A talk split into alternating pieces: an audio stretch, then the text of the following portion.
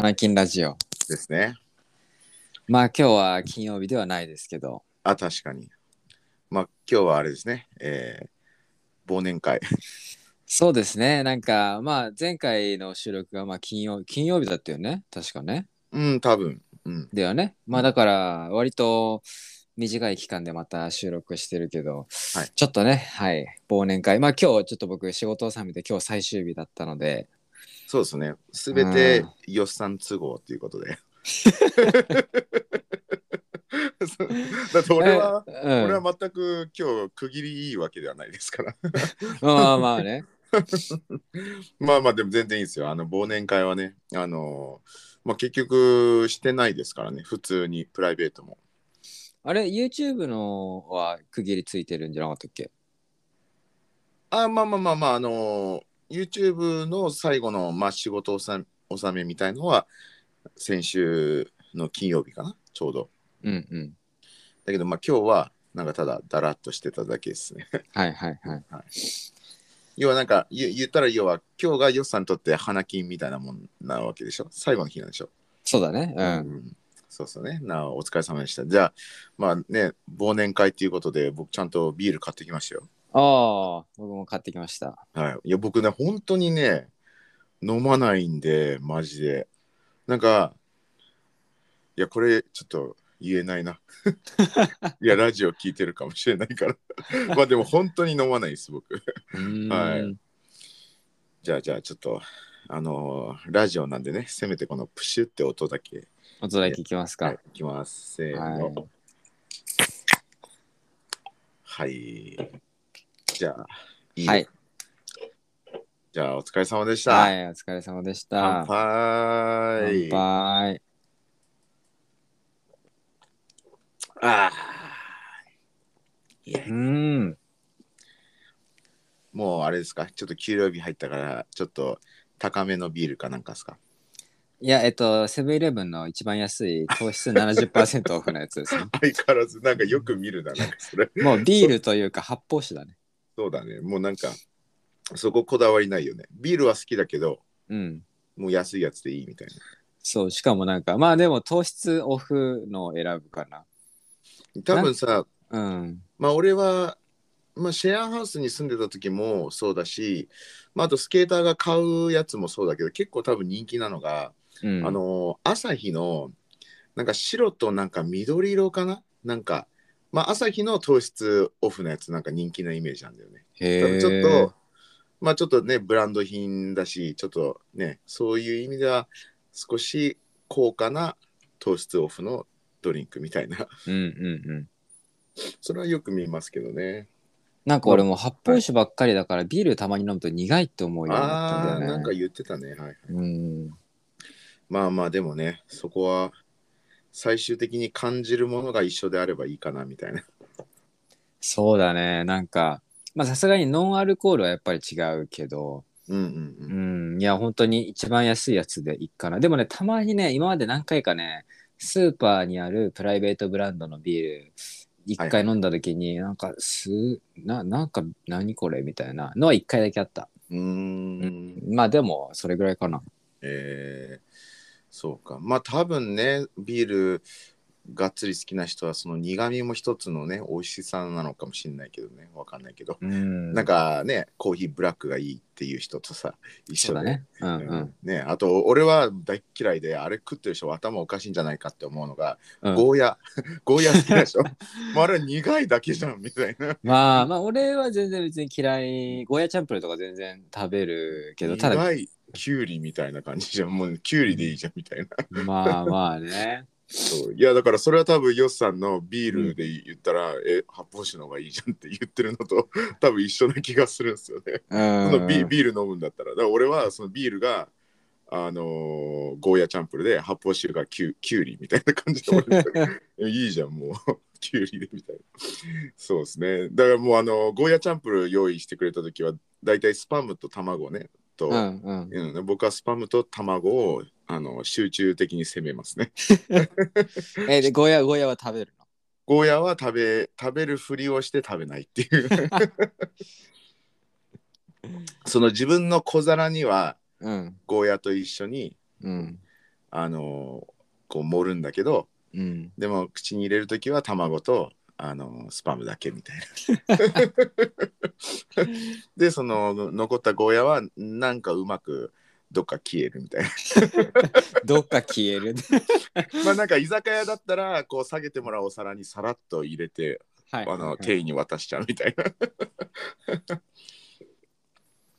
だってだっていやなんかたまにすごい薄く切ってそのゴーヤチャンプルの味付けが濃い時はうんなんかゴーヤの味が紛れるんだけどたまに分厚い時とかはもう存在感バリバリに出してるやつとかはちょっともうダメだと思っちゃう。はいはいはい。はいまあなんか食感はね、なんかゴヤにしかない食感はある気がするけどね。うーんあんま意識したことないですね。いやーで今日はもうなんかダラダラしてたの？今日はそうですね、もう完全にオフ気分でいましたね、今日は。あと寒いし、なんかめちゃくちゃ。いや、ほんと寒いよね。うん。俺もだから、今日本当は、俺もなんか真冬の服がなくて、あのーはいはいはい。なんかジャケットはあるんだけど、なんかもうダウンジャケットが欲しいなって思い始めて、うん。だから今日帰りユニクロ寄ろうかなって思ったんだけど、うんうん。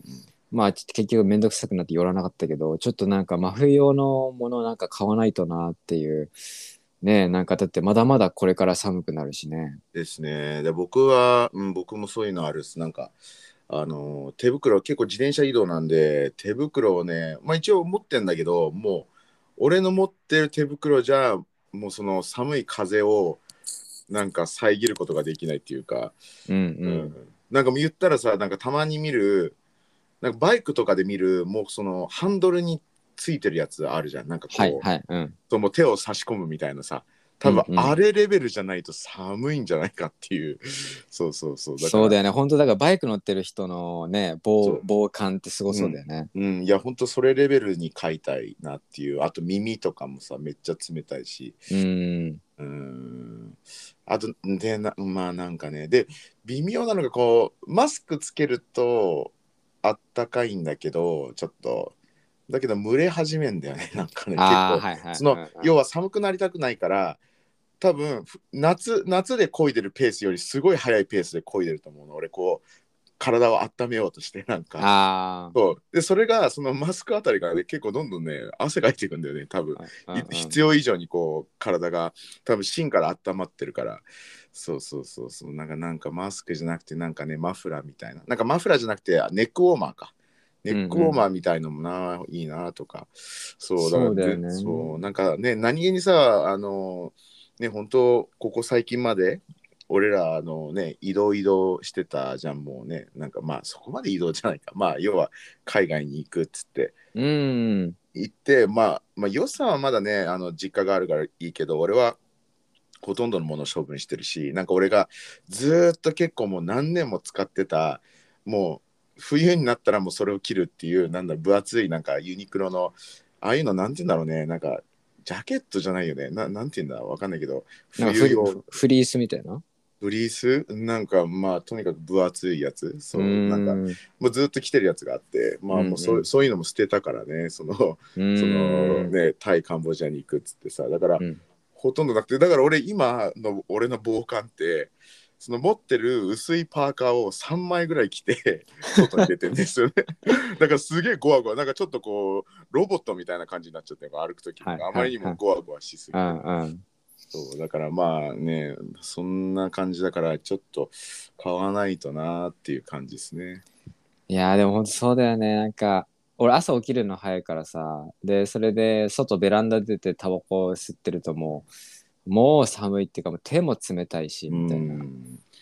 うんいやーなんかねなんか結構ねたまにねあの冬と夏どっちが好きですかって聞かれることあるんですよ、で僕結構結構ねまあどっちも嫌っていう表現するんですよね。要は夏まあ夏は俺汗っかきだし、うん。うん、で冬はその基本汗汗が軸になってるんだけど、うん。夏は汗っかきで嫌な嫌嫌なんだけど、うん。冬は今度厚着してこうあ厚着して外出かけてどっか室内に入った瞬間暖房めっちゃ効いてるからまた汗かくっていう、まあ、どっちも俺にとってこう汗かくから嫌だっていう話なんですけど、はいはいはい。はい、だけどなんかわかんない。今、まあうん。この時期特にかななんかそれか今年特になのかわかんないけどもうすごい寒いから、うん、なんか俺でしかも、うん、寒くてなんかこう行動力が本当に半減するっていうか、うんうんううんん、本当ベ布団ベッドっていうか布団から出たくないしなんかね俺結構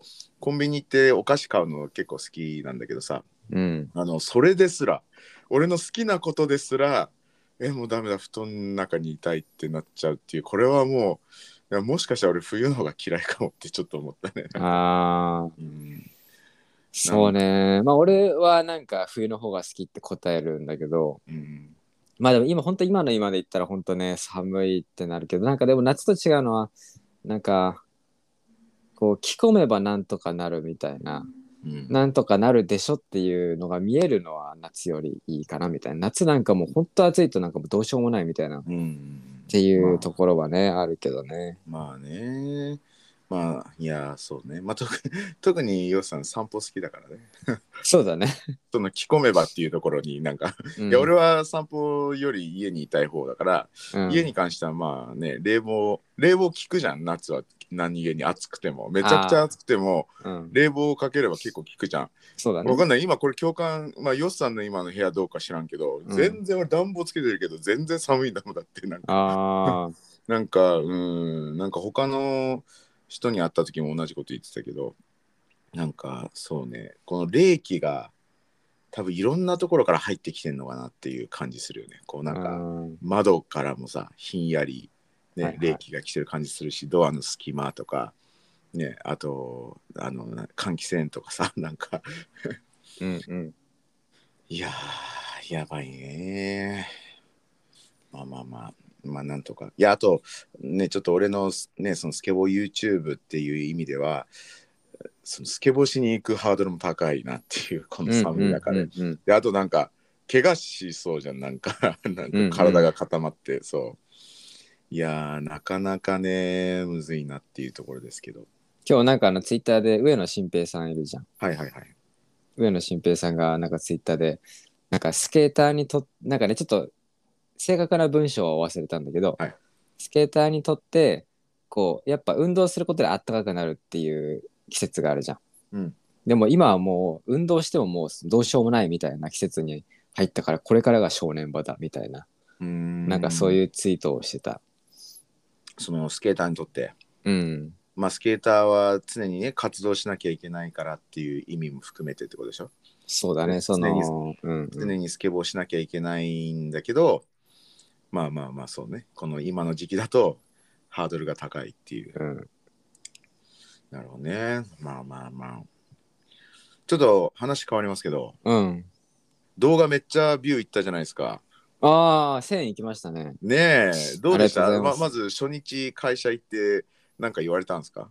ああ、でもやっぱり、あ、1000いったねとか、まあでもなんか、まあでもそうだね、なんか、うわ、すごいっすねとかっていう反応もあって、その中でちょこちょこ混じってくるのが、なんかしたんすかみたいな。なんかそこまでじっくり見てないんだ。なんかその、いや、あっち、あっちは。なんかわかんない。こうもうちょっとこうコメント見てとか、そういうことしてないんだ。ああ、どうなんだろう。なんか、要はね、直感的に。えなんかこ、要は広告入れたんすかとかああ、なるほど、なるほっていうどね。声もあって、声は一つあって、まあではいはいも基本はなんか、すごいですねっていうか、で、なんか、あの、なんで、あなんであそこまで行ったんですか？って聞かれて、うん。いや、ちょっと僕の個人の SNS と、うん。ちょっと YouTube の相方が紹介してくれてって言って、っていう説明をしたって感じですね。なるほど。えーうん。で、それでまあ普通に、え、それはもうその、上司だけじゃなくて、なんか他の同僚みたいなのも、うんうんうん、そうだね。まあえ PR チームの他のメンバーとか。えーうん、えーなるほどね。で、それでちょっと、照れくさい感じになったんですか？どうだろうね。まあ、うん、なんか、うん、まあ若干、若干、まあ、で、あのあの眉間にしわ寄せてあ帽子のつばは触んなかったですか？大丈夫 帽子かぶってないから。あそっかそっか。帽子かぶってないパタパターンどうしてんだろうな。あ頭触ってるのかな？まあねあのねこれはね分かる人はわね分かるかもしれないですけどまあいつもなんか結構あのスケボー YouTube 時代とかは特にヨシさんにこう無茶ぶりとかねなんかちょっとこう困らせることするとめちゃくちゃこう眉間にしわ寄せてこう帽子のつばを触る癖があってですね 僕がそれをたまにこう真似したりするんですけど まあなんかとかあとねあのパッと今思いつくのがあのヨスさんがご飯食べててヨスさんなんか「どう?」って「美味しい?」とかって聞いたらすごい眉間にしわ寄せてあ帽子のつばを触り始めるっていうもうどうしたらいいかわからないみたいな。そうそうそうもう困っちゃうみたいな。そうだから僕はそれを想像したんですけどあ確かにね帽子かぶってないからね、ん。そうだね帽子かぶってない場合どうしてんだろう。ちょっとすげえ横から見てみたい。なんか何が起きてるのかみたいな。まあパソコン触ってるかなとりあえず。席に座ってパソコンがあるから。あそうかそうか、うん。な何かしらちょっと手持ち無沙汰になるからなんか触ってんのかもしれない、ね。まあでもなんか、言うねよ予測はできるじゃん。多分こういう反応来るかもなっていう、はい。はいまあまあまあ。だからなんか突然のこう反応ではないかそうからそうか。そうかそううんか、そうね。えーなんかこうなんかこう期待されるような感じにはなんなかったの？なんかえちょっと次の動画もなんとかこうだかとか。ちょっと楽しみだねとか。なんかそんなんないの？ああいやどううんそういうのはなかったかな、えー。まあなんかまあもちろん再生回数が今までにないまあ今までにないぐらいの初速そうだよね。っていうのでうね、まああったんだけどうんうん。ただやっぱりこのカフェを紹介した中でカフェのサイトにどんだけ流入したかっていうところはすごいまあやっぱり全然1とか2とかだったかな。ちょっとね全然やっぱそこはないからなんかまあ結局そこが目的だからうん。あのーなんかねそこのところはやっぱりねなかなか難しい難しいねみたいな話も、まあ、入ってきたりとか。うんうんうんまあだからそうだね再生回数っていうところでは多分びっくりしてるところはあるとは思うけどなるほどね。まあまあその他の要因もねいろいろあるよねみたいな。はいはいはい。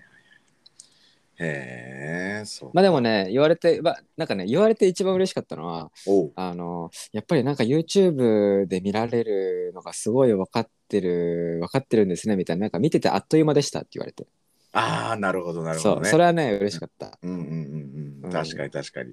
まあそれこそねいや俺が前コメントしたことだよね。なんかヨスさんの動画に対して。うんうんうん。要要はなんか YouTube の名残っていうか YouTuber らしかったよねって全体的に。っていう。うんうんうん。ね、その差し込み具合とかねそのカットのし具合とかね、うん。最後のねちょちょっとおちゃらけた感じを使うところとか そうね、うんうんうんなるほどですね。まあまあそうだよね。いや、本当ね、結構あれ、ね、あるあるがもう、あのね、トークしてるところはね、何も差し込み入れないで、もうそのままにするパターンとか結構多いからね、なんか、うん。特になんか企業、企業が作った動画とかだと、うん。まあ、まあ、大手とかだったらね、ちょっと違うかもしれないけどね、本当なんか中小企業が作るようなプロモーション動画って結構喋ってるシーンが長かったりとかね、うん。でそういうのはもうすぐにねすぐに閉じるよな。閉じるか早送りするかみたいな。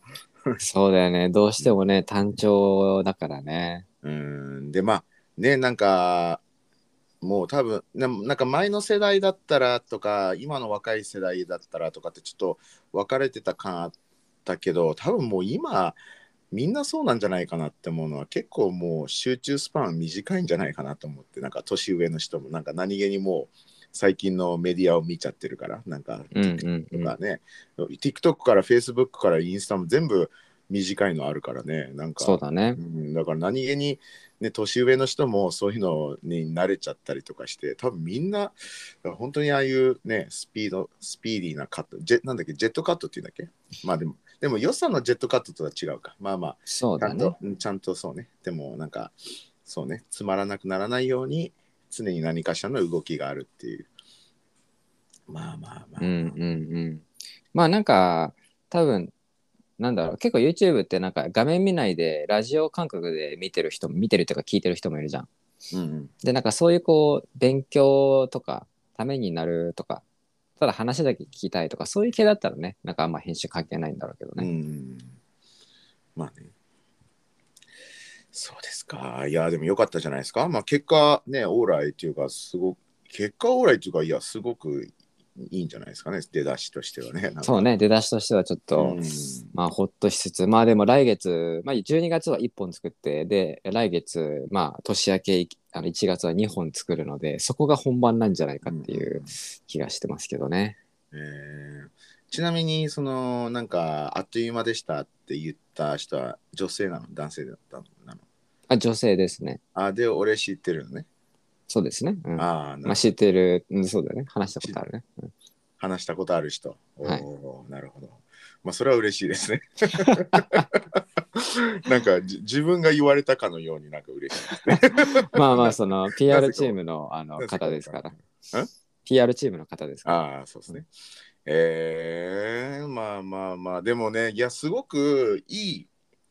多分そこまで意識したわけじゃないけど、すごくいい流れでみんなにアピールできたのかなって、こう、旗から見てて思ってて、なんかその、この、最初から見せつけるのって、やっぱりさ、人って結構そういうのって、なんか嫌がったりすると思うんでね。まあ特に日本人は、うんなんか最初からなんか凄さを見せつけると、たとえ本当にすごかったとしても、うん結構なんかみんな冷たい目で見るっていうか、なんかこう、かっこつけてるみたいな、なんか、はいはいはい。まあ、ドヤ顔みたいなね。そうそう、そっちがすごい勝ってしまう。これね、もう特に俺は感じてて、アメリカの文化は全然違ってて、うん。もう最初からね、かっこつけてても、本当にそれがいいものであれば、うん。ちゃんと見てくれるんだよね。でも日本って、すごいそそこね、逆なんですよね。そう。で、だからまあそういう意味で、ヨウさんは多分ナチュラルにね、あのもう仕事を覚えなきゃって言ってね、もう会社の空気をね、あの覚えていかなきゃみたいな、馴染んでいくような形で、ね、約1ヶ月間、うん。真面目に、ね、みんなの他の部署とか他の人にも手伝ったりとかして、もうちゃんとね、こう腰低くやった上で、ボンみたいな、なんかいきなり、いきなりボンってきたから、まあ、いきなりっていうかね、ちょっとこう、そう、下げたところからアピールした感じだから、逆にいい感じで頭、みんなの頭の中にスッと入ったんじゃないかなと思って、なんか、うーん。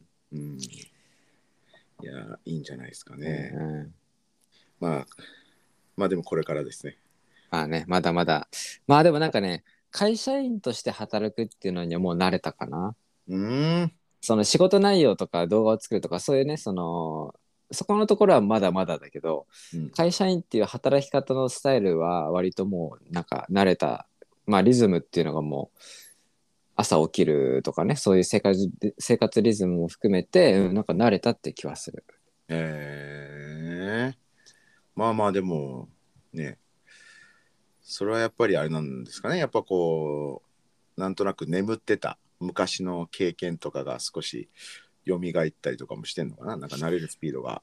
これちょっとリンクしリンクし始めた掘り起こされたみたいな無意識なところで。ああ、あるのかね。ねなんかわかんないけどまあその予算が言う慣れたっていうのがねまたどこまでの度合いかっていうのもまあ俺,、うんうん。俺じゃわかんないからあれだけどなんかその一般的にすいません。ビールが。あの新卒のサラリーマンだとななんとなくなんか1年ぐらいはかかるイメージなんですよね。ああ、はいはい。うん、慣れるまで。そうそうそう。やっぱまあねいろんなものがカルチャーショックだと思うしそうね。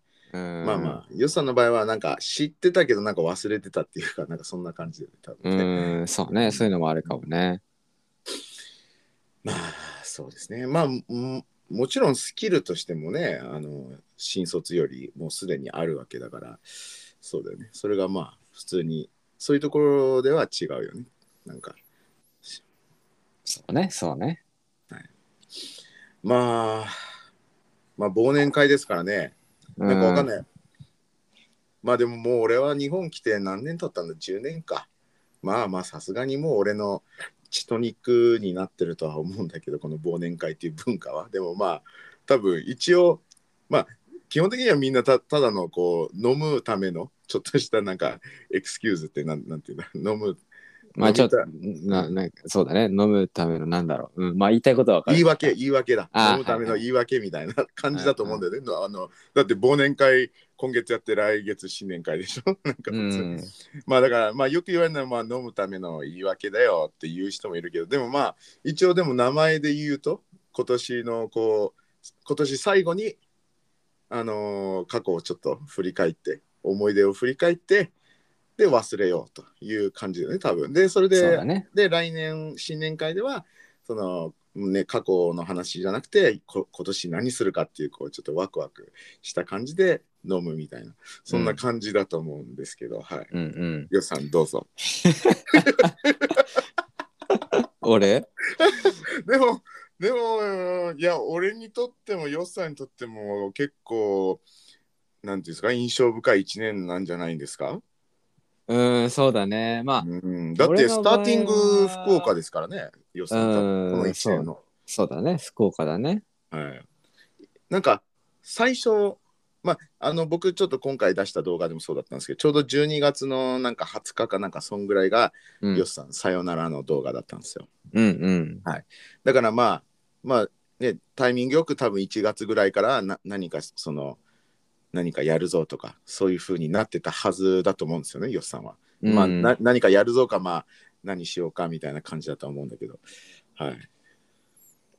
そうだね。まあだから基本、えっとね、俺が実家に戻ってきたのが確か8月？そうか、まままあだから9月ぐらいに戻ってきたのかな？そうか、じゃあ結構後だね、1年の。もう本当後半、もう終わりかけみたいな。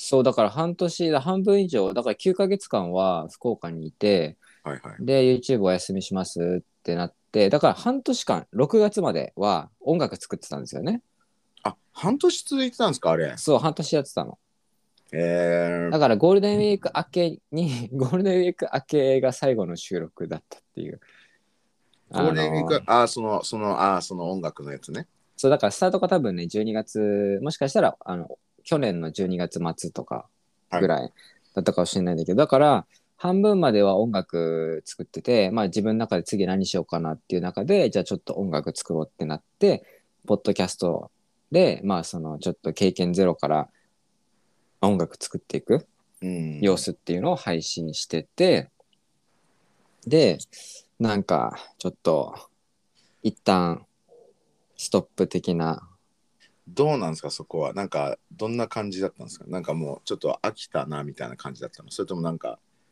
違うな、みたいな感じになったの？なんかね、俺の中で、なんかね、考え方を変えたんだよな。なんか今までは、好きなことをまず見つけて、で、それが結果的にお金になるみたいな。はいはいはい。だからこう、要は楽しむ前提で、それをちょっとお金が入ってくるように微調整するって感じでやってきたんだけど、うんうん。でもね、そう、なんかそうじゃないんじゃないかみたいな感じになってきたんだよね。ななんだあ、っけな。その、音楽やりながら、うん。そういう考えになってったってこと？そう、あ、だから結局その、そうだね、音楽やりながら同時進行で、まあ、本読んだりとかいろいろ自分で考えたりとかする中で、はいはい。そのちょっと考え方が変わって、まあ、要はなんか自分にとっての最優先がその好きなことをマイペースにやるっていうのが最優先っていうのが分かったからうんうんそれってお金くっつけたらちょっとなんかマイペースにできなくないみたいなうん。うんうんうん。感じで思ってだから趣味は趣味としてなんか本当に楽しみたいことは趣味は趣味として切り離した方がいいだろうしお金にするんならそもそもビジネスとしてもうスタート地点からビジネスとしてやった方がいいんだろうなみたいななんかそういう考え方になっていってうん、でそのポッドキャストをそっちに微調整するのが難しくてもうスタート地点がもう楽しむっていう感じでやってたからうんうんうん。だからなんかちょっとねあーどうなんかちょっとこう自分の中でもごちゃごちゃしちゃってとりあえず一旦一旦うんなんか一旦お休みっていうかやめるというかうんちょっと半年で、うん、一区切りつけたっていう感じかな。うーんなんかそうだよねなんかその俺がその時に聞いてたのはその楽しむことを優先でたまあそのビジネスのことを考えないっていうようなことをなんかすごい言ってた気がするんだけどでもなんかその割にはすごいスパルタにやってたなっていうイメージはあったよねなんかあのまあまあパッと見のあのスパルタはその毎日投稿だったよね。やつやってたね。やってたね。ねなんか、すげえスパルタだなみたいなその楽しい楽しいいやいやもしそれが楽しいんだったらもうめちゃくちゃ夢中なんだろうなみたいななんかもね、朝までゲームやっちゃうみたいなさ、まあ、俺が マインクラフトハマってた時みたいなさもうんうそんなレベルなのかなっていうぐらいの毎日投稿だったよね。うん、なんかそうだね。うん。まあ言ったら多分5月のゴールデンウィークまで毎日やってたと思うよ。だよね。で、うんなんか俺がそれすごいねってこう言うたんびに、要すまあうんでも収録時間はなんかそんな短くないしとか、なんかこう、うん、そうでもないよアピールはすごいしてた気がするんだよね。なんか、まあなんか全然、なんか収録、多分ほんの、ね、あれ何分だっけ収録、あの実際こう、あの出した分数はえっ、と、15、6分かな？15、そうか。だからなんか15、6分だし、ほとんどカットしてないでしょ？うん。うん、カットもしてないから、うん、そんぐらいだからみたいな、すごいなんか言ってた気がするけど、でも、でも、で、まあ、で、そうやって言って、でも、あの、その、次何しようかとか、その企うん。画考えなきゃっていうのは、なんかその後結構時間取ったりするけどっていう話はしてたけどね。うんうんそうそうそうまあまあ、でも、でもさ、なんかなんだかんださ、いや、ね、やっぱり、その、ロビンとヨシが、そのね、あの活動休止ってなった時はさ、やっぱこう、ね、身体的にも、あの体的にも心的にも疲れてたとは思うから、なんか、なんか別なことになんかもう頭いっぱいにさせるっていう意味では結果良かったのかもしれないよね。なんかこう、もう何も考えないでたそれだけのことを考えて 日々過ごすみたいな感じだったと思うんだよね、その半年は。うん、そうだね。まあ、それをしながら、まあ、そうだね。まあ、ちょっとバイトもしながらみたいな、そうだね。なんか、そんな別にその期間悩んでるとか、なんかそういうのはなかったうんかな。今はこれしようみたいな、音楽しようみたいな感じでやってたよね。そうだよね。いや、たうん、そうそう、なんか、ね、その実際の収録はね、その本当15分とかそんぐらいで短いんだろうけど、でも本当に毎日それについて考えてたし、あと、なんかね、そのちゃんと、あのーあちゃんと練習していかなきゃいけないしっていうね、その音楽もね、なんかちゃんと。自分の成長記録なわけだから、その企画だけじゃなくて、ちゃんとその練習する時間も作んなきゃいけないし、あと、す最終的にはゴールは Spotify にアルバムを出すっていうわけだから、なんか音楽ず作りもしなきゃいけないしとかね、なんかいろいろあったから、なんか案外その、なんだろう、宿題じゃないけど、ね、収録以外のところでなんかやってなきゃいけないことはあったよね。そうだね。うん。まあでもなんかね、結構すごいスピードで上手くなってたイメージはあるけどね。ああ、まあ、そうだね。なんかちゃんと自分で調べながら勉強して音楽理論とかもやったから、うんまあなんかやってたね。うん、すごいいい勉強にはなったかな。うん、ね、不不協和音とか和音とか、うん、ね、あと、あと、なんか俺が言ってたやつで、ヨシさんが後から調べたってなったやつなんだっけ？ああ、あれじゃない？あのー、えっと、相対音感じゃない？あ、相対音感とかね、んそうね。んとか、あれだよね、あの、なんだっけ、あの、ビリー、ビリー・アイリビリーー、あ、ビリー・アイリッシュの、なんか、うん ビリーズ、ビリーズってビリーズ、ビリーズブートキャンプですか。ビリーズブートキャンプの 主題歌やってたよね。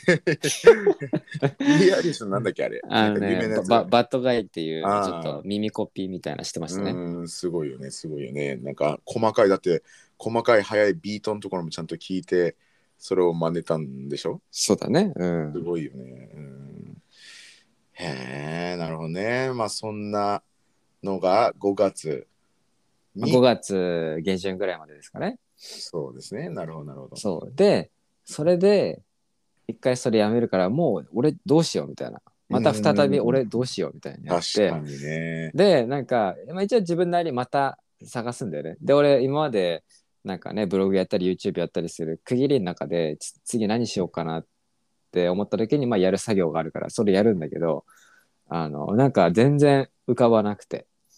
なんかまあ浮かぶんだけど、自分のやりたいことは浮かぶんだけど、時代のトレンドとかいろいろマッチングとかその辺のバランスとかを考えて、あ、これかなみたいなのがね、なんかこう、あ、これいけるみたいな、なんか直感で、なんか多分アイデアはね、3つ4つ出てたと思うんだけど、うんうんなんか直感で、あ、これちょっといけんじゃないみたいな、ちょっとワクワクするみたいな、っはいはい。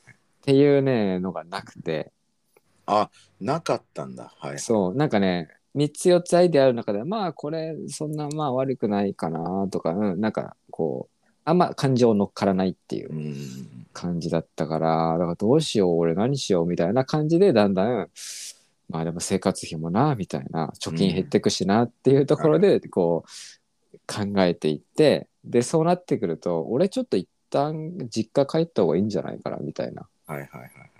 まあ結局何しようかなってなってるしみたいな。うん。で実家にまあ8月下旬とかかな、はいはい。うん、に帰ってでい2ヶ月ぐらいかまあ引っ越し終わってで1ヶ月ぐらい過ごしたのかなまあ就職活動1ヶ月半ぐらいして最終的にまあ11月の22日に入社してっていう感じですね。うんうん。まあそっからなんか早かったよね、いろいろとね。なんかブワーみたいなね。うん。ね、いろんな展開もありつつ、いやー、そうだよね。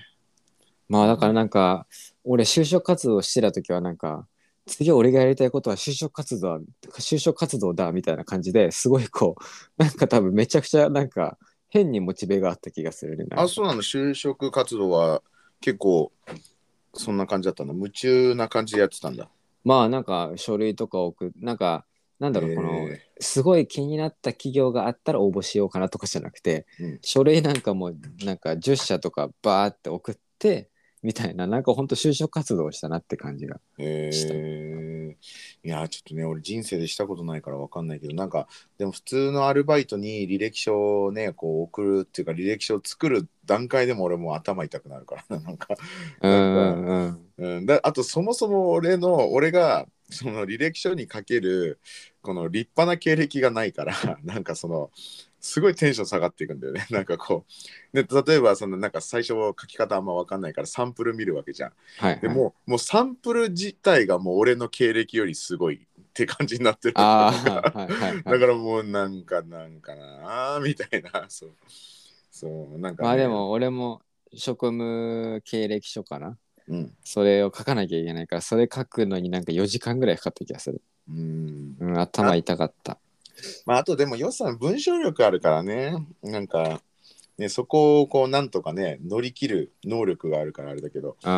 ねもうお俺レベルでは使わない言葉かもしれないけどなんていうのあのライターズブロックっていうのなんか英語で。なんか。ああ、そんな言葉あるんだ。多分ねライターズブロックって英語があると思うね要はあの本とか作家さんとかが、うん、なんかアイディアとかなんかそのなんか詰まって頭がなんか止まるみたいなああ、思なるほどね。はい、まあはい。まあ。そんなね大したものじゃないけど 履歴書で 履歴書でライターズブロックってさもう作者作家さんにめちゃくちゃ失礼ですけど。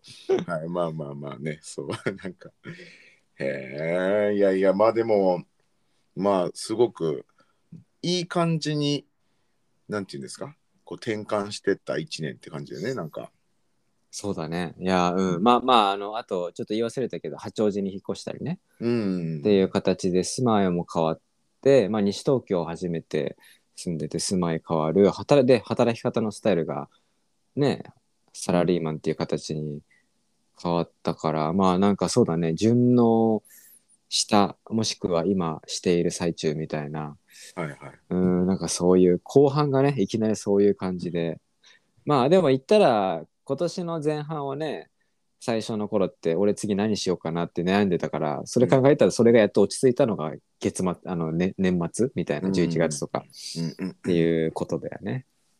うん、まあまあまあね、そうだけど、いやでもいい感じにね、うん、今のところは、まあでも、あのーサラリーマン始まった瞬間は大丈夫かなみたいなふうに思ってたけどね、最初。どうなるんだろうみたいなうん。ね。俺もなんかうん俺はもう大丈夫かなっていうのをもう思わないようにしてたもん。うんもうひたすら。らひたすら走るみたいな。うん、なんかね、もう次の瞬間、なんか俺の部屋のとこに来てんじゃないかなっていう、なんか ノックしてきて、ロビンっつって、来たっつって。ロビン来ちゃったわつって。そうね。まあまあでもね、慣れたっていうことだしね。まあね、動画もとりあえず一本ね。まあ、まあ言ったらちょっと一気通貫じゃないけど、まあある程度ちょっとね、うんう動画出すっていうね。うん動画編集者として、えー会社に入ってやっとその動画出すことができたと。うん。まああとなんかうん、はい。あそのなんか慣れたっていうのは多分なんかそんな多分ね高いレベルの慣れたじゃなくて週5働くっていう生活リズムプラス会社の雰囲気はちょっとなんとなく分かってきたかなぐらいな感じだと思う。うんなるほど。じゃあ、なんかまあ、慣れたの中にあのレベル10みたいなのがあって、とりあえず今レベル2になったみたいなぐらいの。うん、そうね、2、3、4あたりかな。う。うんんなるほどですね。いやー、まあ、自分の感想的には、こう、一言で1年を言うと、いい年だったんですか？なんか。うん、いい年、まあ変化の年でしたね。うーんうん。まあそうだよね。旗から見ててもね。まあうん、なんか、なんだろう、今、まあ基本はこの会社員をやってるっていうところの経験が主だけど、なんかそうだね、なんかなかなか、また今までにない感じだなって気がするね。なるほど。うん。すいません。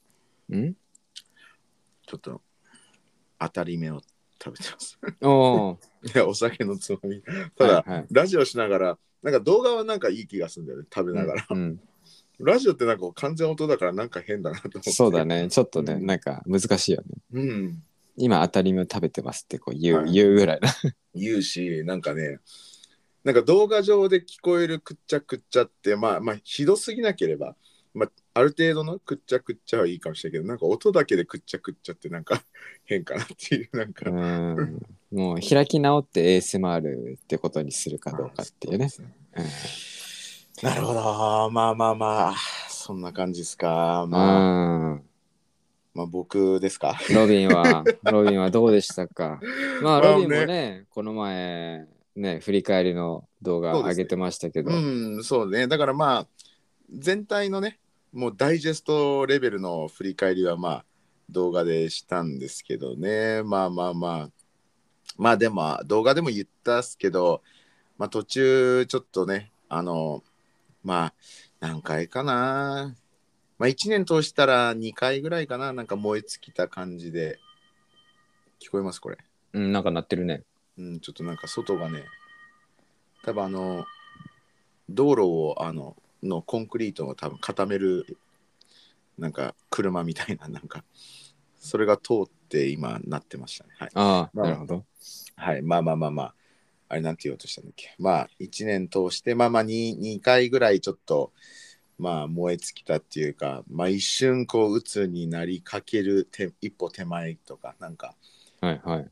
まあそんな風にはなったりとかして一瞬なんか要は結局そういう風になってなんかもともと俺がやろうとしてたことができなくなってってなんか例えばその週45回動画出す感じの方針でまあそれはなんかなんだろう動画でやりますって言ったわけじゃないんだけど自分の中でそうやって決めてたんだけどまあそれがどんどんできなくなってってとかなんかモチベが下がってってとかまあ怪我もあったっすけどねこ今年入って俺肩4回も脱臼してうん。そうそうとかまあいろいろあったんだけれどもまあまあそこね気持ちめちゃくちゃ強くすれば乗り越えられたかもしれないけど結構まあねなんかなかなか難しくてだからなんかパッと見の印象はなんか今年ダメだったなーっていう感じだったんだけどうん。まあでもなんかそのダイジェスト風な動画を作ってなんか全体こう全体通してその動画で見るとあなんだかんだなんか、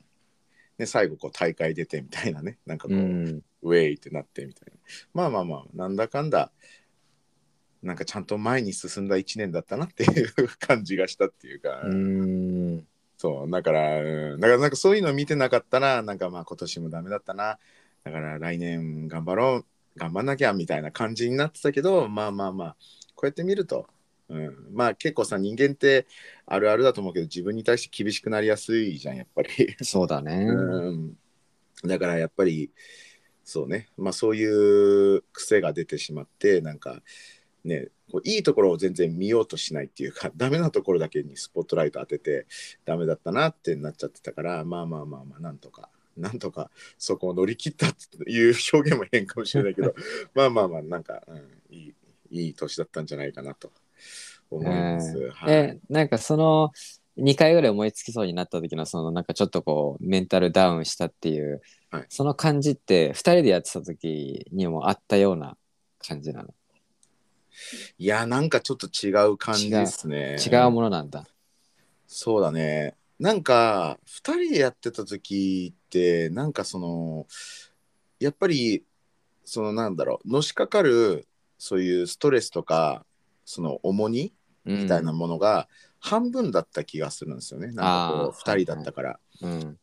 うん、なんか全部自分で抱え込まなかったイメージがあるんですよね。なんかヨッさんと2人でやった時は、でもなんか1人だからもう全部ね悩むのも全部1人だから。うん。だから多分こうグーンとこう燃え尽きるスピードも速かったようなイメージなんだよね。そのい一回その燃え尽きる圏内にこう入った瞬間なんかもう雪だるま方式であおーーみたいな,、な感じの印象かな、なんか、うんそうですね。でもやっぱりねまああの一応その人生通してその何回かねあの、まあ、特にサラリーマン時代とかうつになりかけたりとか、まあ、そういう経験もあるからもちろんそのなんだろうあの取り取り返しのつかないレベルにはいかなかったけどね。なんか、うん。うんうん。結構一歩手前ぐらいでちゃんとブレーキかけて軌道修正してっていうのはやったけどまあまあまあ、うんうん。いやでも難しいね。まあまあね。ちょうど昨日じゃないか。一昨日か。よっさんと電話で話してて。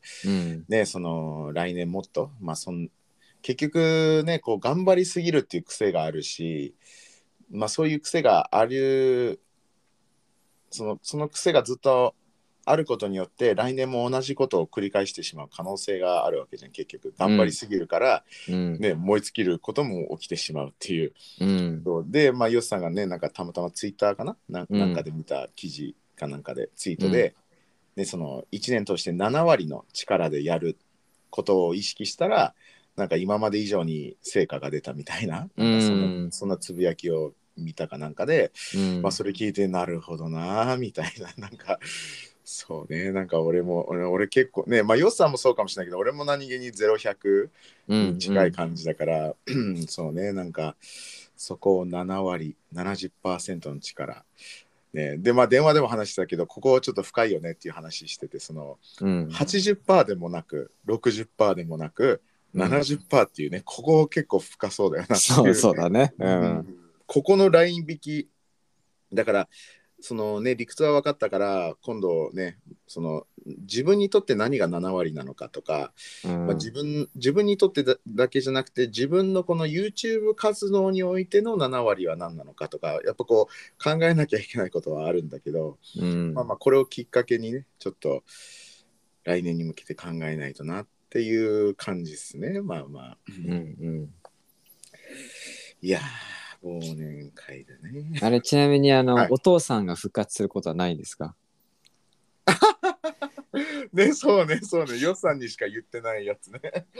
うん誰にも誰にも、うんあれ誰にも言ってないなラジオでラジオで言ってなかったか、いや多分言ってないね。うん多分ヨッさんだけ。だた多分うん、その話をしてた時ラジオまだしてないよ多分。ああそっか。そうですね。まあうん。なんかねヨッさんにね、まあ、ある日俺がすごいなんかテンション高くねうん。なんかすごいことを思いついちゃったじゃないけどなんかねすごいなんか革命的なアイディア みたいなわかんないけど。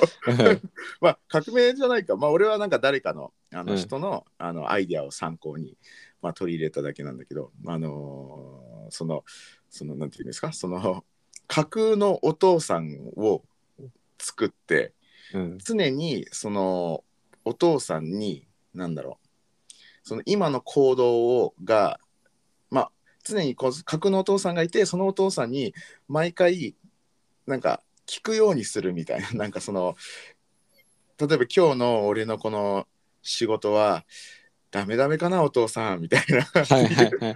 感じで聞いてでお父さんだったらこう言うでしょっていうのは絶対あると思うんですね。これ多分みんなもできるはずなんですよ。まあ、うんうん。お父さんじゃなくてもいいんですよ。お母さんでもいいしうん。なんか自分がすごい憧れて尊敬してる上司とかでもいいしね。なんか誰でもいいんです、先輩でも。でそういう人にね今俺のこの仕事ダメダメかなとかって相談したらうん。絶対自分が思いつくやつじよりなんか、まあ、ポジティブかつすごくなんか納得いくことを言ってくれるはずなんですよ絶対に。うん。そうそうそうそう。なんかそのだダメなところだけをピンポイントでつっつくようなことはしないと思うんですよね。うん。そうそう。だからもうちょっとこう自分の状況を俯瞰して見れるっていうあのことなんですよね。そう。うん。でまあまあなんかそういうことをやってる人がいてであいいなと思って。ででなおかつそれを常に意識するのって難しいから何かそのお父さんを思い出すあの何かアイテムとか部屋になんかちょっと不自然なものを部屋に置くことでそそのものがお父さんっていう風にすることでこう常に思い出すっていうあの、話もあって、うん。俺は何がいいかなっつって思いついたのがあのカビゴンのキーチェーンを買ったんですよ。まあめちゃくちゃちっちゃいんですけどねカビゴンだけいや一回思ったよ。もう不自然がいいから思い出すようにしないといけないから、うん。そう超でかいもうあの等身大のカビゴン買おうかなと思ったんだけど もう数万円みたいな金額だったんですよ。でなんか中国版の安いやつはうん。等身大なんだけどめちゃくちゃなんかあの中のそのコットンがどんどんこうなんかなんか縮んじゃってなんかすごいふにゃふにゃなカビゴンになっちゃうみたいな。それはそれで嫌だなみたいな。ねどうせ等身大で何万も払うんだったらなんかねちゃんとふかふかしたやつ欲しいなと思ったんだけど、ね。まあまあちょっと高すぎて、まあ、最終的になんか300円ぐらいのあの超ちっちゃいカビゴンキーチェーンを買いまして、うん。でまあパソコンの僕がいつも編集する場所があってそのパソコンね、まあ、でその上にこうカビゴンかけて。まあ最初はね、結構やってたんですよ。まあヨシさんにもテンション高くねいやこれすごいいいわって言ってたぐらいなんで、うん。その言ってからのなんどれぐらいかなわかんないけど3日坊主ではなかったと思うんだけどまあ1週間かな、わかんないけど、うん、まあでもなんかつその間はすごく良かったんですよ。なんか感覚的に、うんうんなん。か、ね、やっぱりそのさっきも言ったように人間って自分に対しては厳しくなりやすいから、うん。ねそういうところを、うん、もっとこう冷静なだから俺も結構いその、ね、お父さんカビゴンに聞くたんびにまあ一応それを言うのまた自分なわけ じゃないですか だからだからさ その時話してる時なんか、うん。ロビンと話してる時にロビンが「うん。いやこうやってこうやってこうだ」っていう感じでさお父さんが言ってたんだみたいな そうね言ってたね言うん。ってたね、うんいやなんかそうなんでお父さんがさ来週はねもっとこうなんか休んだ方がいいよって言っててさお父さんがねつって。うんそうそうそうその時は本当にそういう意識で。だから結構話す時もあの口に出してややるようにしてたんですよ、はいはい。お父さんっつって。いやマジで俺もうモチベ的に限界なんだけどもう今からなんか映画見てもいい？みたいな。でこうリアルにこう口に出して言ってでお父さん、ん、まあまあまあ今日十分に頑張ったしいいんじゃない？っつって。まあ動画1本見てでその後にまたねなんか10分ぐらいやったらいいんじゃない？みたいな。ああうん。確かにっつって、ナイスアイディアっつって。いやそれは嘘です。そこまでは言わない。それもうやばいねなんかこれがどんどん深くなってったらなんかもう二重人格みたいになっちゃうのかな。まあでもなんか話聞くとちょっと笑っちゃうところはあるけど でも実際なんかいや効果的なんだろうなっていうのは思うよね。そうね。まあなんかぼ僕がこれをあのそのこのなんていうのこういうことをやってる人は多分あ聞いた？そのこれをやってるって言ってた人は多分うん。心の中でやってると思うんですけど、あ 全部。俺みたいにこうやって。俺結構ね心の中だとねあの集中が散漫しちゃって多分途中でなんかもう飛んじゃって違うことやりだしちゃってる可能性高いんですよね僕頭の中でやっちゃうと、だからこうやっはい。はて話すことでちゃんとこう完結するっていうか、うん。そうなんか、うん。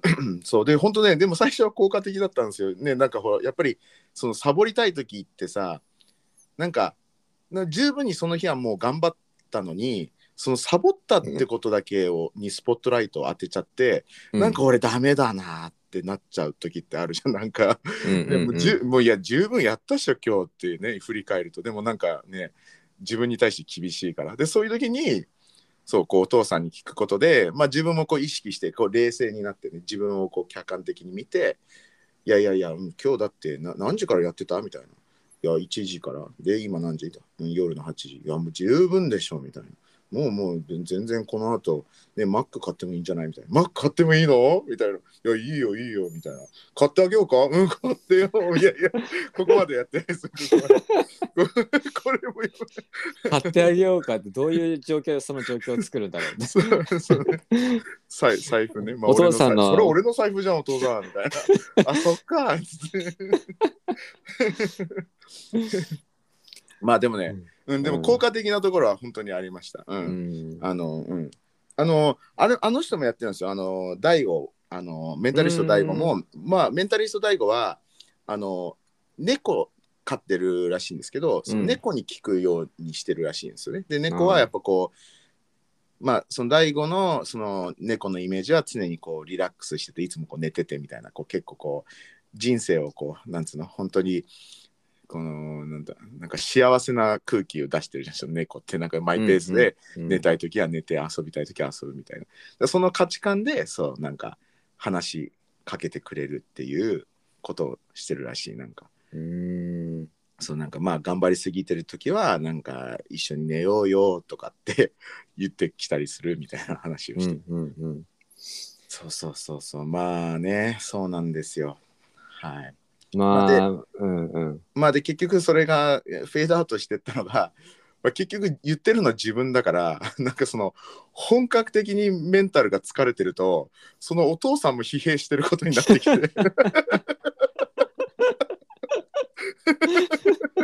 まあでも、まあまあ、そうだよね、そうだよね。そうそう本当に俺も疲れてるとうん。本当にお父さんも疲れちゃっててなんかもうなんかおかしくなってくんだよね。なんかもうもういいよみたいな。そうそうそう。あとなんかいいい一回なんかねこういう感覚もあってお父さんを避けたいみたいな感情がなんか出てきちゃって。そう。うん。なんかもうポジティブお父さんがもう煙たいみたいな。もうあもう眩しすぎるみたいな。なちょっともうお父さん部屋に入ってこないでみたいなぐらいの感覚になってた時期もあった。なんかもうちょっとおかしくなってるねマジで。なんか。そうだから多分思ったっすあの大前提は健康的な余裕のある、まあ、生活を送る中でそのお父さんっていうのがいたらすごくいいかなって思うなんか自分も限界に突き詰めてるような状況だとお父さんも結構疲弊してると思うんですよね。うんうん そううん、そうね。まあだからなんか薬ってよりかはちょっと予防みたいなねそうだね、そうだね。感じかね。いやー、一応お父さんね、まだいるんですけどね。もうでも全然見てないですね、お父さんのこと。え、ぶら下がってるってこと？ぶら下がってんすよ、お父さん普通に。めちゃくちゃ可愛いカビゴンなんですけど。そう、まあね。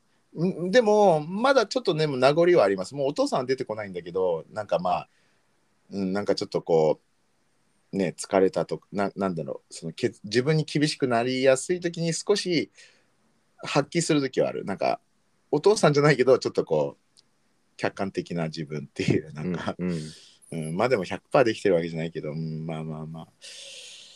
そうですね。まあ。まあね、まあでもなんかそういうのを含めてなんか話戻るけど、このいかに力まないかっていうね、はいその70%でやったらうん余計に成果が上がったっていう話の中で、俺も言ったら俺今結構力んでる、うんうんまあ力まず、なんか力み、力まざるを得ない状況っていうか、10年ブランクあって会社にやってるから、うんうんなんか今力んでると思うんだよね。うんで、まだしばらく多分力んじゃうと思うんだけど、その、それをね、徐々にこう、ちょっと力抜いてナチュラルにいけるのかどうかとか、この今力んでる状態っていう、この蓋を、蓋を開けたらどうなってるんだろうって、ちょっと怖さはあったりするけどね。うん、そうね。うんいやー、そうね。だから結局、その多分大事なのが、そのね、多分内政じゃないけどさ、うんその、その、ね、何が、まあまあさっきの話になると、その何が7割なのかっていうのを、まず分からないことには怖いよね。だってい今自分がこうやってこうやって力んでやって、まあなんか成り立っちゃってるから、ここの力んだ価値を抜いたらできないんじゃないかなっていう錯覚がやっぱあるわけじゃん、やっぱり。うん。そうだから実際はじゃあそのそこまで力なく力まなくても本当に、ね、いいのかどうかっていうのをこの自分の目で確かめないことにはねなんかできないから、うん。そうだからそれをするにはね本当自分と向き合って確認しないとなっていうなんかあの違う人のね表現であの なんかマリオカートやるときにそのマリオカートでこうカーブするとき体ごとカーブする人いますよねっていう話でうん。でああれはもう実際やりすぎてるわけじゃないですかもうそのボタンをカーソルを押せばもう曲がるのに自分の体ごと曲がっちゃってるみたいなっていう。うんうん。で多分その人はこう気づいてない。ななんかそれでできちゃってるからもうそれでやってるみたいな。う で多分一回こう内省してあなんだこのボタンを押せばいいだけでいいんじゃんみたいなわかんないけど、うんうんうん。だからそれを発見しないといけないよね自分でね。あなんか、このボタンだけ押せばできるじゃんみたいなっていうね。そう、うんでもまあそんなボタンほどねあのシンプルじゃないから本当にこう考えない座って考えないといけないとは思うんだけど。うん。そう。まあたまたま俺オーディブル あのまあ今やっててあ聞いててオーディブルで。はいはい。で前買った本で結局読まなかったあのひろゆきのあの1%の努力ってあるじゃないですか。あ結局読まなかったの？そう俺結局読まなかったんですよ。な あマジで？最初の数ページだけ見て。嘘俺なんかさ俺も読むってなんかロビンに言った気がして、うん。でロビン読み終わったら俺貸してくれるのかなってずっと思ってて、うん。で貸してくれる気配がないから忘れちゃったのかなって思ってたんだけど読んでなかったそういう感じだったんだ。あ、そうなんだ。いやいや、読んでないんですよ。結局、うん、読む気なくなっちゃって。そう。で、うん。で、オーディブルは本当にハードル低いんで、もう聞き流すだけなんで、まあ、聞き流すだけなんでっておかしいか。まあまあまあまあ、まあのまあうん。聞くときは聞くし、みたいな感じで、うん。ん。まあまあまあ、うん。で、まあまあ、本当に似たようなことを言ってるよね、そこでもね、うん基本的には。ね、そう、あんまり力まずっていう、まあ、まあ、そのひろゆき自身がね、そうやって生きてきたから、まあまあまあ、そういう感じでもやっていけるんだよっていうことはすごい言ってたけど。まあだから本当なんか力力まない力まないようにしようっていうのをさ意識するとそれが力むことになっちゃうじゃんうん。だからなんかなんかどうやったら力まないのかっていうのはなんかもう自分の観察っていうかあこれは力んでるやつだなとかうん。なんかねなんかそこをなんか本当内省とかして自分で観察してうん。なんかこのメンタルの話っていうよりかは自分のくすなんかね思考の癖とかなんかねそういうのをちょっと分解していく感じなのかねなんか。まあ、それこそやっぱお父さんなんじゃないですか。そうだねうん今いや、定期的にお父さんがそこにね、そうだね、はい、入ってきてくれたら、なんか、いやいやいや、それ、ちょっと今、力んでるよ、みたいな。とかうんあそっか、みたいな。そうそうそう。いや、だから、まあ今俺思ったけど、もうちょっと本格的に部屋に違和感を覚えるぐらいの存在感が出るお父さん、やっぱ、買った方がいいかなってちょっと思い始めた。あなんかもっともっと違和感があった方がいいって感じ。そう、いや、本本当は、本当はそう、なんかもう、なんか俺が聞いた表現は本当違和感があるっていうその部屋に入った瞬間、当、うん。もう特になんか知らない人がなんか友達が遊びに来たりとかしたら、うん。えこれなんでここにあんのってこう思われるようなレベル。そうそう。なんか突っ込みたくなるような違和感がなんかこうあるとこう忘れないっていうことね。はいはいでた確かになってもうなんか俺のカビゴンめちゃくちゃもう俺のなんていうの内装っていうか部屋の飾りになっちゃって ちょっとしたなんかゆ逆に馴染んじゃってるっていうか。そうねだから思いっきり違和感だよね。なんかそここれもその大悟も言ってたんだけどなんか大悟はなんか部屋の中をなど真ん中になんかモアイ像があったりとかするみたいななんかそうそうそうとか。で、その、んで、一個一個何か意味があるらしい。なんか、別にそのお父さんだけじゃなくてね、なんか、うんうんうんそう、大悟はそのお父さんを思い出すためじゃなくて、大悟はなんか違う。なんか、これを見たら、えーなんか論文を読むとか、わかんないけど、そういう、そういうリマインダー的な使い方もしてるっていう。なんかちょっとタトゥーに似てるのかねその体に彫るわけじゃないけど、まあまあ、そうだね。そうだね。違和感があるっていう意う味では。んそうだね。まあ。まあでも、こう、ちょっとこう邪魔レベルじゃないといけないのかな。まあ特に俺の場合は結構忘れがちだから、ちょっとここにあんの邪魔なんだけどって思うレベルのなんか違和感あった方がいいのかな。まあまあそうだね。結局リマインダーって考えるのであれば言ったら自分の暮らしの動線を塞ぐぐらいのところにあった方がいいみたいな感じになるよね。うん、そん。な結局例えば俺もそのタトゥーとか入れたとしてもさ、なんかうん。ね、もう見なくなっちゃったりとかするかもしれないかうら、んだからやっぱそうね、そうね、動線を邪魔にするレベルだよね。うん。まあ、一番わかりやすいのはなんかドアに何か貼ったら家出るとき見るとかあるよそうだ。ね。うん、貼るとか、ドアノブにかかってて、毎回それを取ってから開けるじゃないとこう出れないとかわかんないああ、けどはいはいはい。まあまあそうね。いやまあ本当いや自己管理。まあでも本当にそういうことなんですよね。多分本当にこう成功するとかなんかね何かに向かって進むっていうのは本当にこう自己管理じゃないけどね自己コントロールじセルフマネジメント、うん。いやマネジメントですねもうとにかく。ね結局は自分でしかできないっていうかね。そうですね。まあ、周りの助けがね、なんか、あありがたいことはもちろんあるけど。はい。ん？いやでもねちょっと、うん、それだけまあ時間もあれなんですけどまあそれだけ、うん。まあ良かったもうすごい大きな学びで来年ももっととにかくそこをやっていきたいなって思うのがそのもっと人の助けを求めるっていう なんか人の力を借りるっていうか、そうそうそうそう。それなんかまあ当たり前なことなようで結構なんかねそこをしなかったりとかまあ結構ね自分でちょっとやったらできちゃうっていうのもあるから、うん。なんかね何でもこう過信しちゃって何でも自分でっていう感じだったんですけどまあ結構今年のまあ後半まあ結構結構終盤後半あたりで、まあ、ある人になんかそれなんか特にロビンはそれあそれを求めた方がロビンのまあまあ言ったら才能がもっと発揮されやすいっていうふうに言われたんですよね。うんうんで、で、ああ、なるほど、みたいなっていう感じになって、で、俺もなんかその人がなんか思い当たることないですかとか、なんかいろんな話しながら、あ確かに、あそうっすね、みたいな。まあ言ったらちょっとこう、あの、まあまあそうですね、まあそういうの言われて、で、はい、最近ちょっとそういう意識してて、まあ一人友達に、今毎週月曜日、朝10時に30分だけまあ、15分15分僕に15分相手に15分で、えー今週何をするかっていう報告会するようにしてるんですね最近は。うんうんもうでこれね何気にもう、えーどれぐらい経った？き今のところ欠かしてないんですよね。でもう3ヶ月とかやってんのかな。でもこれはすごく効果的なんですよ 今のところ。ああ、うんすごくいいっすね。もうねどんなにさ大変な1週間をお、ね、過ごしてもなんか1週間のその最後の日にあやっと今週終わったっつってなんかそのまま俺の癖だと結構怠ける癖があるんで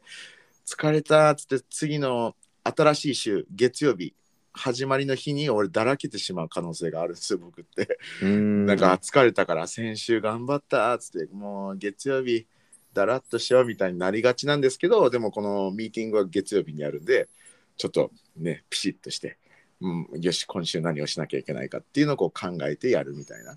でそれをこう相手に話すことで,で、そうで相手もちゃんと聞いてくれるように。もうそういうルールはしててそのあんまり意見言わない、あのとりあえず聞くっていう。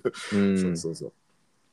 なんでね、それが最近やってたりとか、あと違う友達に、その、なんか編集、もう一日単位でね、もう今日編集ちょっと、なんかモチベないなっていう時は、その友達にメッセージして、今日ちょっと編集終わらすって言って、で、はいはい。であ相手が、うん、なんかね、もうやりなさいみたいな、やんないとダメだぞみたいなことをちょっとちゃんと乗っかってくれてね、ちゃんと乗っかってくれて、そういうこと言ってくれたりとかして、ちょっとこう一瞬だけ監督になってくれるみたいな。そうそうそう、で、それ結構ね、いや、モチベになるんですよね。なんか、ね、別に何があるわけでもないんですよ。なんかね、怒られるわけでもないし、なんだけど、だただそれで終わらせないで終わるって、なんか違和感があるんですよね。なんか気持ち悪い。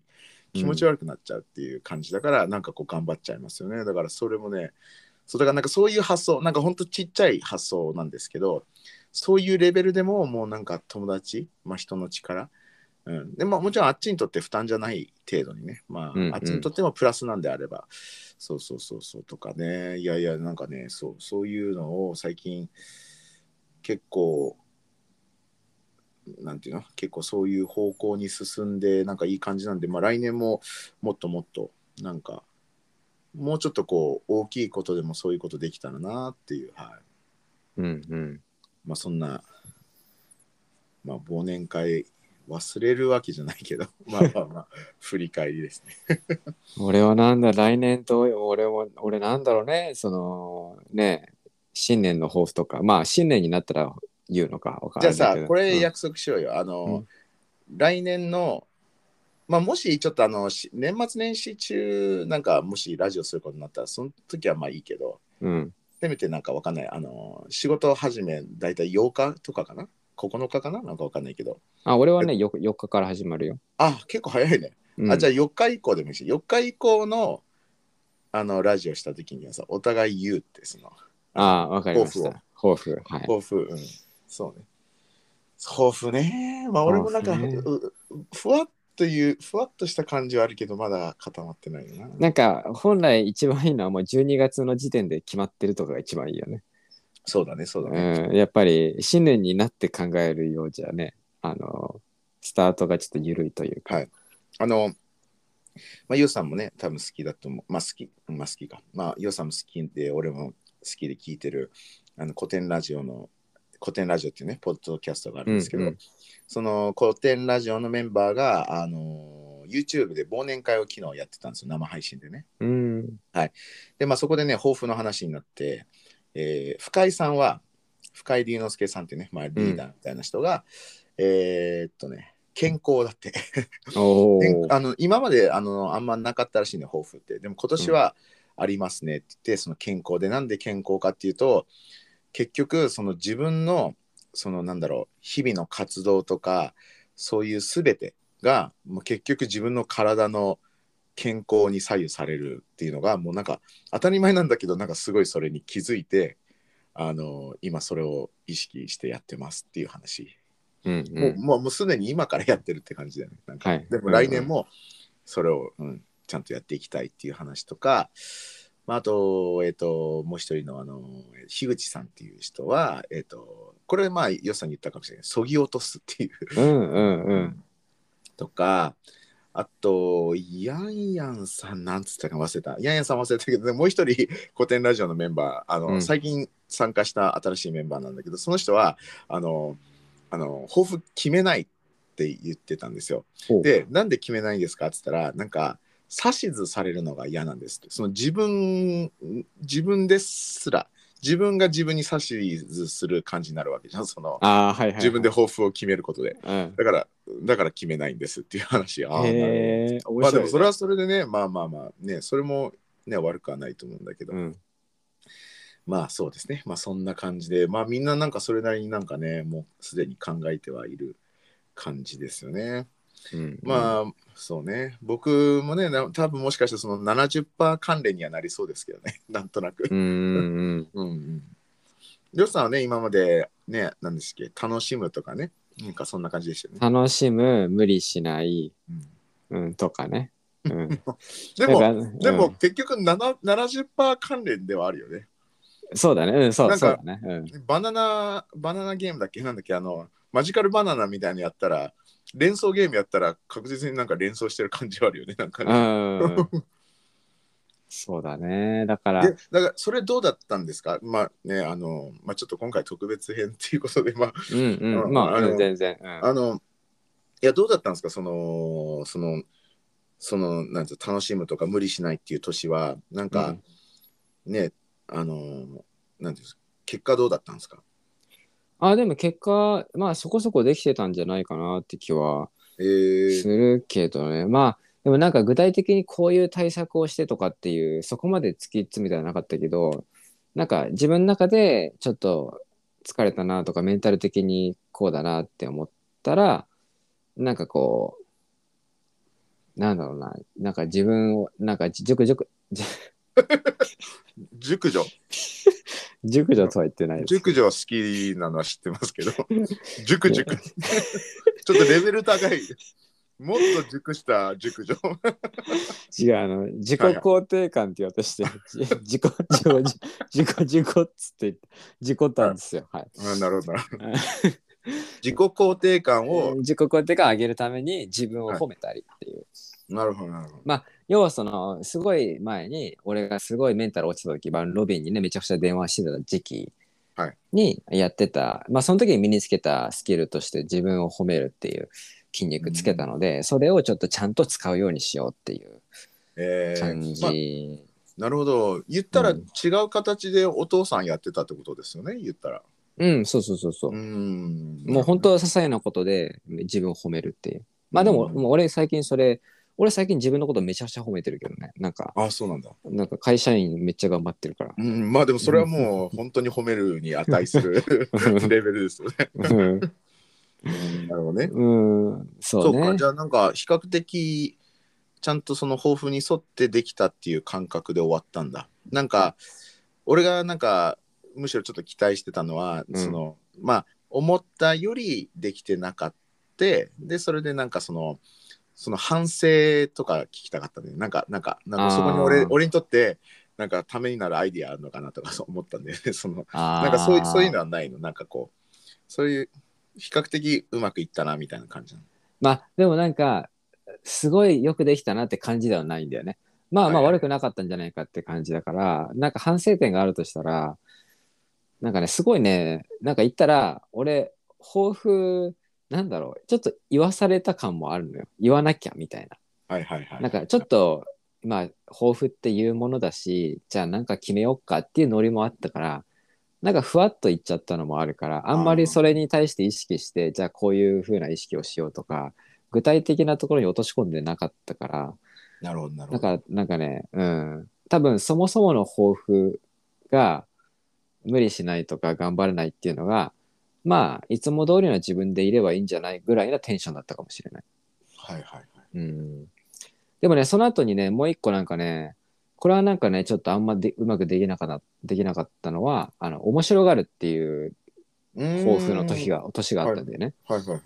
で、なんか面白がるっていうのは楽しむとは結構違くて、うんそのなんかめんどくさいと思ったりとか、え、これどうなんだろうみたいな、それをなんか楽しそうじゃないって思ったものをいかに楽しく自分で変えるかみたいな意味なんだけど、はいはいはい。これは結構難しかったね、なんか。うんなんか結構難しかったなっていう感じ。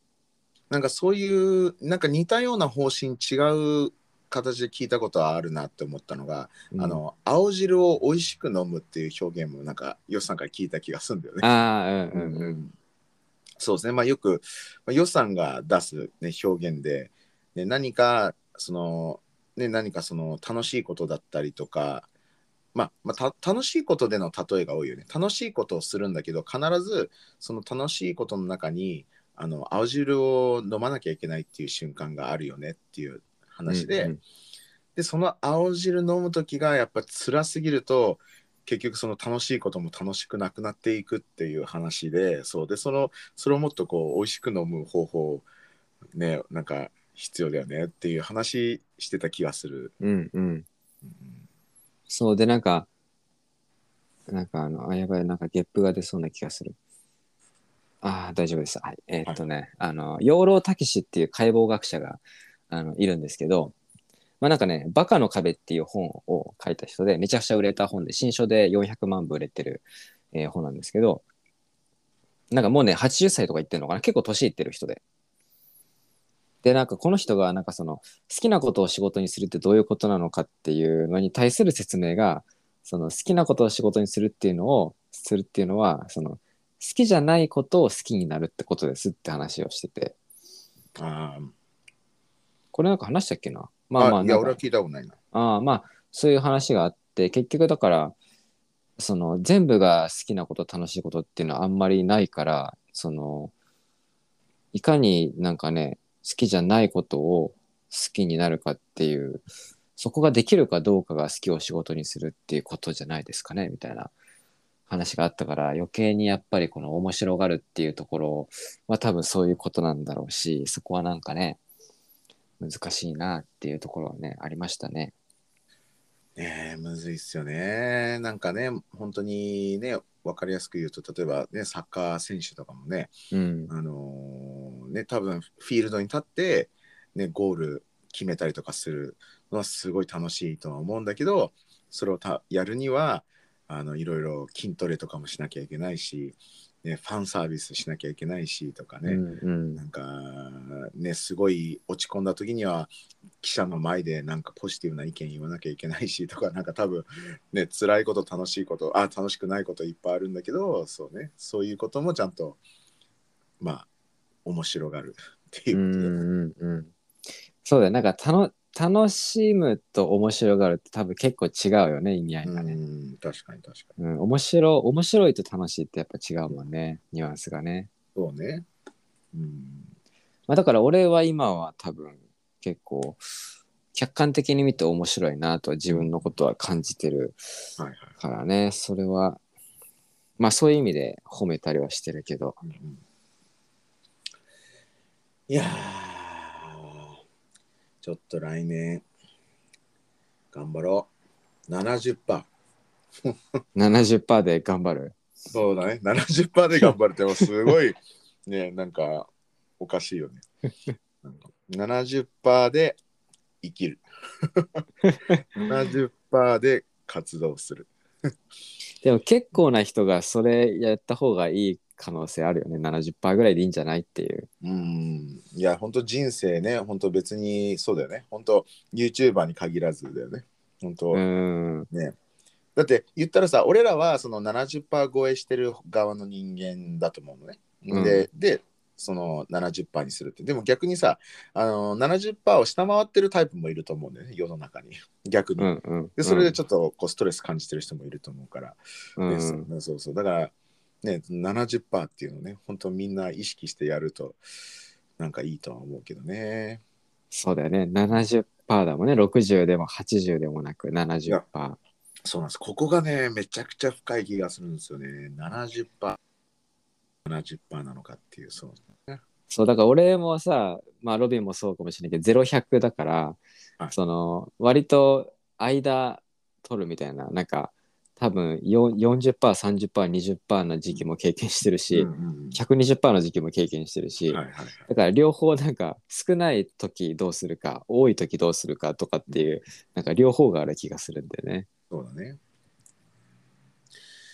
なあね。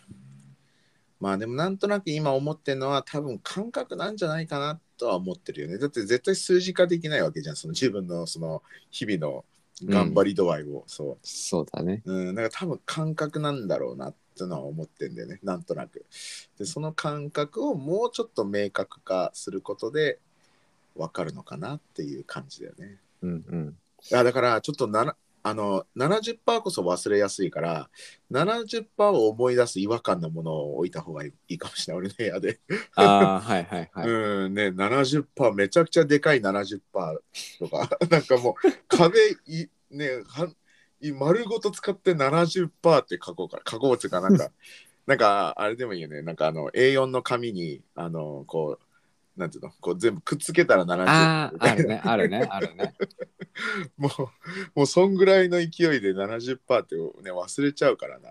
そうだね。だってもう俺ら、ね、俺は35でヨスさん34ですけど、うんね、もう、もう俺、その100、0、0100の癖がもう血と肉になってるからね、もう完全に。うんうん、これをね、こう、意志の力で持っていくには、やっぱ工夫が必要だよね。そうやって壁に貼るとか、ねそうだね。ねなんか、なんか必要だよな。まあ、あとなんか、あのーまあ、俺はこれ結構意識したらできそうかもしれないけど、一日の終わりに、今日俺何パーぐらいで頑張ったかなとか、記録したらちょっと感覚つかみそうだよね。ん、なるほど、なるほど。あ、それは確かにお面白い。俺もできるかも。な、あの、一日の終わりじゃなくて、俺、そうね、最近ちょっとやってるのが、一日の始まりに、前日の、プチ日記みたいなの書くようにしてて、なんとなく。えー、いいね。そう、だから、うん、その時に書けるかもしれない。うんうん。まあそうですね。うん。あとなんか今、いや、これ、これ多分やらないけど、動画のイントロに70%っていう数字が出てからスタートするみたいな、俺の動画。もうなんか視聴者巻き込むみたいな。そうそうそう。もう絶対俺は忘れないし。そうだね。まあそう見てるだね。人も、あ、70%の動画なんだなって思って。ちょっと、ちょっと面白いけどね。そうだね。ちょっと面白い。70%って出てからも。まあ、あの昔のルイスの始まる感じみたいに、チュルル、チュルルで70。懐かしいね。そういやー、そうね、もうでもそんぐらい、そもうだって、それだって違和感だからね、確実に。うん。俺だけじゃなくね、視聴者にとっても違和感の70%。うん。いやー、そうですね。まあまあまあ。いや、でも結構語ったんじゃないですかね。そうだね。いや、過去最長の、まあ、こんだけね、まあ本当にあの、ね、長時間運転してる人とかだったらいいかもしれないけど、うん、そうだね。まあまあまあ、作業中に聞く分にはね。まあでも本当にね、今回の最後に上げた動画もね、あのーあの、花金ラジオもお願いしますみたいな、結構2人ぐらいとかね、コメントくれて、うんいや、ありがとうございます。本当嬉しいですね。ありがとうございまはいす。まあまあ、花金ラジオって書くのがちょっと面白いですけどね。聞き流しラジオなんですけど、でも全然全然いいですけどね。なんか面白くて、まあ僕的にも全然いいですけど。はい、じゃあまあ今年最後のラジオですかね、もしかしたら。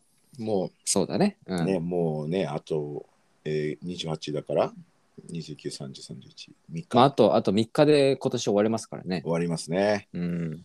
いやいやいや、じゃあもうね、皆さんも良いお年を。はい。お疲れ様でした、はい本当に。まあ、次のラジオまでに、まあ、皆さんもね、ぜひなんか抱負を 決めていただいて、はい。まあ一緒に、そうだね一緒に思いながらうや,、ん。やりましょう。はい。OK です。じゃあじゃあ、まあまあ、ヨスさんには、まあ、また電話するかもしれないんで、まあまあ、うん。はい。まあまあ、皆さん良いお年を。はい。はい。良いお年を。はい。ありがとうございました。はい。ありがとうございました。はいじゃあお、疲れ様です。お疲れ様です。はい